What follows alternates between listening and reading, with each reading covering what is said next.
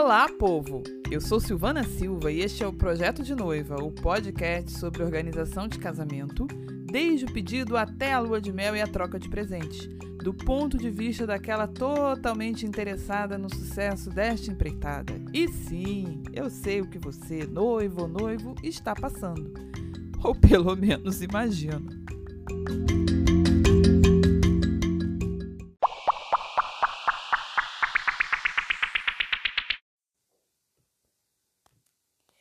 Hoje nós vamos continuar com as dicas de orçamento, hein?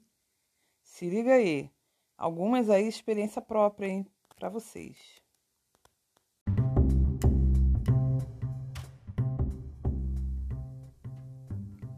Número 3. Vou fazer planilha.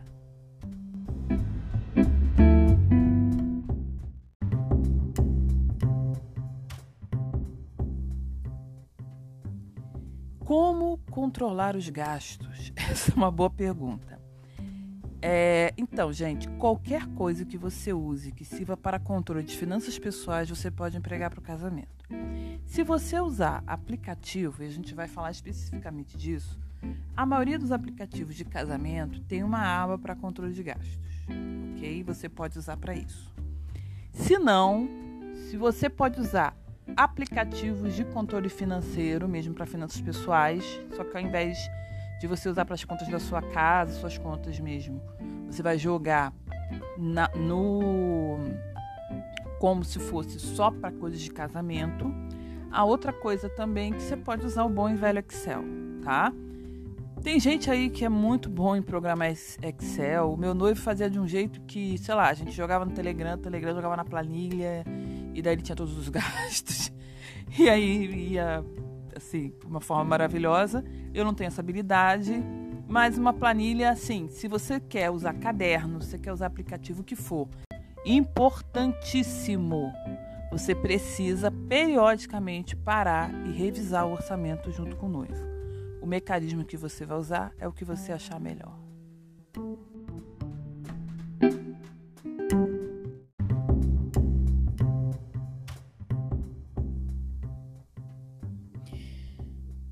Periodicidade para revisão da planilha. Eu sugiro que antes dos 90 dias que antecedem o casamento, vocês podem parar para olhar a cada 15 dias, tá bom? Mesmo que você use aplicativos que façam mudanças orçamentárias em tempo real, mesmo que você receba notificações, sente e alinhe e realinhe o orçamento. É muito dado, muita coisa rolando e vocês podem pensar que deram tal informação para outro lado e ele não recebeu ou ela não recebeu. Quando você passa dos 90 dias de contagem regressiva, eu sugiro que atente-se a cada semana sentar para falar de orçamento. Que, do que tem para pagar essa semana, de quanto vai ser o próximo pagamento, podendo se fazer algumas tréguas. Por exemplo, entre 45 e 30 dias você não tem nenhum pagamento, você pode dar uma parada nisso. Mas não deixe de realinhar as coisas em conjunto, revisar os pagamentos, pelo menos os do mês, em conjunto. Cuidado que muita briga nessa fase ocorre pelo deixa que eu deixo. Você acha que ele tá a par, ele acha que você tá a par, quando você vê, começou o fight. Então não demore, tá bom?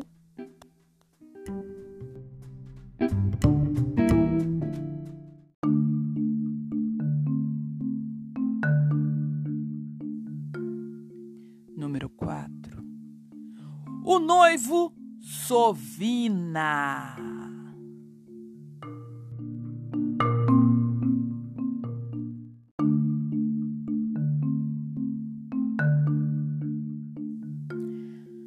Quem não está familiarizado com o termo, sovina é sinônimo de mão de vaca, pão duro, avarento. o que mais você quiser dizer para alguém que é seguro demais nos gastos. E, gente, pensando probabilisticamente, é muito provável que um dos dois do casal esteja nessa condição de ser aquele que dá um freio, que segura os gastos.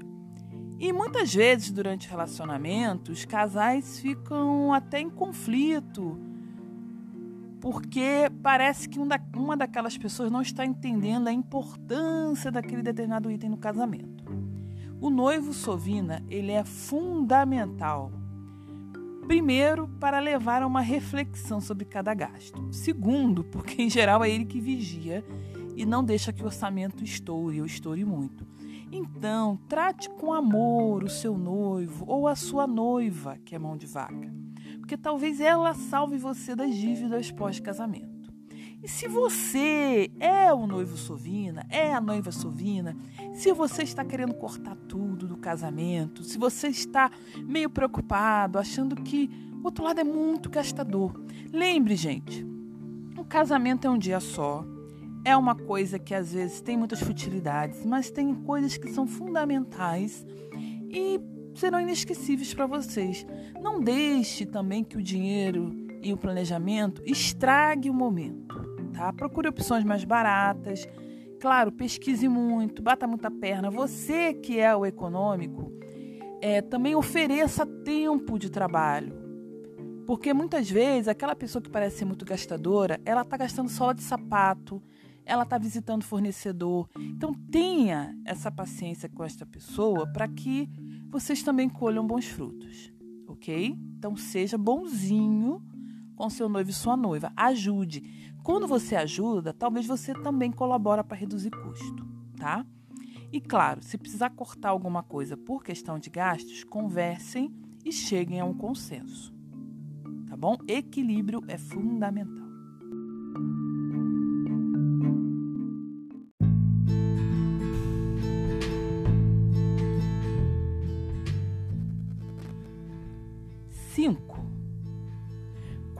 Custa um convidado?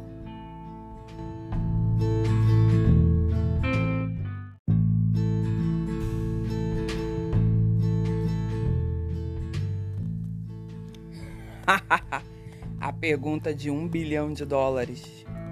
Bem, o que, que eu posso dizer? Gente, isso vai variar, claro, de lugar para lugar, realidade para realidade.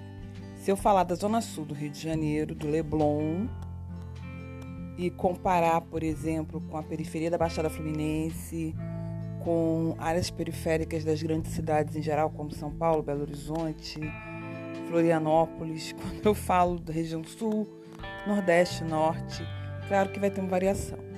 Pensando no estado do Rio de Janeiro, região metropolitana, áreas mais periféricas, é, interior do estado, do que eu pesquisei, vou falar assim: custo por convidado sem pensar em trajes, tá bom? Tirando a conta do vestido de noiva, do traje do noivo, ok? Tirando isso, e também assim, tirando o buquê da noiva, tirando o transporte da noiva até o local, que às vezes a noiva quer alugar um carro. Tirando isso, em geral, o valor de um evento de casamento por convidado, porque em geral eles cobram por número de convidados, está entre 50 e 80 reais, pensando em lugares populares, ok? Silvana, mas 50 reais por pessoa, que isso? Então, gente, pensando, por exemplo, que você vai a um salãozinho de festas que vai te dar o local decorado com um bolo, em geral bolo fake, docinhos, é, o serviço completo com garçom, é, pessoas na portaria, cerimonial para tomar conta ali da entrada é, e deixa eu ver basicamente isso, né? O buffet, o serviço de comida, bebidas não alcoólicas. Tô excluindo aí DJ, tô excluindo aí sonorização e iluminação do evento, tô excluindo aí é, bem casados, essas coisas. Então o valor mínimo vai ser aí, gente, 50 reais. Tô pensando uma coisa muito baratinha, tá? Você na verdade vai ter valor mais próximo de 70, 80 do que de 50. É claro, se você transportar para sua casa, para o quintal da casa de um amigo, esse valor vai cair. Se você resolver fazer a decoração, né, por conta própria, chamando alguém da família, vai cair, tá bom? Então lembre-se disso. Mas dificilmente você gasta menos de 50 reais por pessoa, tá bom? Se você colocar os trajes, aí, meu amor, vai lá para cima a conta, tá bom? Na época é, que nós olhamos isso e comparamos, por exemplo, eu e o senhor noivo, na localidade onde a gente resolveu casar, pensando que não é um lugar central, pensando que não é na cidade do Rio de Janeiro, não é capital, é interior, a gente conseguiu tudo entre 62, 63 reais e 75, 78 reais. A gente não conseguiu nada por menos de 55 que tivesse a mínima cara que prestasse. Tá bom? Aí você vai fazer a conta assim, pô, Silvana, eu tô com 10 mil reais para casar. 50 reais por pessoa, uh, nove fora, 50, 10 pessoas. Você vê que se você for fazer um negócio num lugar mais baratinho, você é, não consegue colocar aí 200 cabeças não, tá bom? Então, isso só mostra para você o quanto você tem que pensar com carinho na sua lista de convidados, tá? É claro, gente, eu estou pensando aqui na ideia de que vocês estão com a grana e vão contratando os serviços ou que vocês contratem tudo no mesmo local, tá? Em geral, quando você pede orçamento de buffet, eles vão te mandar os itens que eles têm então, o tipo de comida, o tipo de opções que eles dão, ou eles vão fazer um briefing com você te perguntando, e daí eles vão te dar um valor por convidado, tá?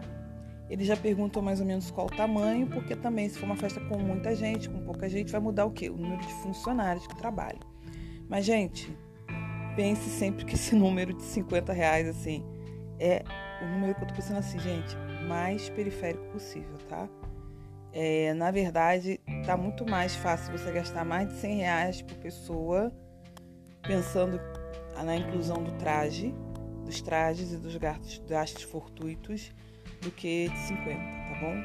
Então lembre disso. Por isso que você precisa ser muito criterioso na tua lista de convidados. Nos próximos episódios, vamos falar de lista de convidados e eu vou fazer o exercício da lista de convidados pensando que a gente ainda não sabe exatamente o valor do buffet, tá bom? A gente só tem alguns orçamentos, algumas coisas, só para vocês terem uma ideia da lista preliminar. Mas fica aí a dica. Bem, gente, é, se vocês tiverem mais alguma coisa que vocês queiram perguntar sobre orçamento, ou que vocês queiram que eu compartilhe aqui, alguma história bizarra, alguma coisa útil, tá bom? Eu acho que histórias bizarras de casamento são super úteis, tá? Porque em geral elas trazem lições super ricas e ajudam noivos a não entrar em rascada. São super úteis. Deixe o seu comentário mandando e-mail para denoivaprojeto@gmail.com ou deixando seu comentário no nosso perfil do Instagram. Tô esperando você lá. Tá bom? Fiquem com Deus e tchau, tchau, povo.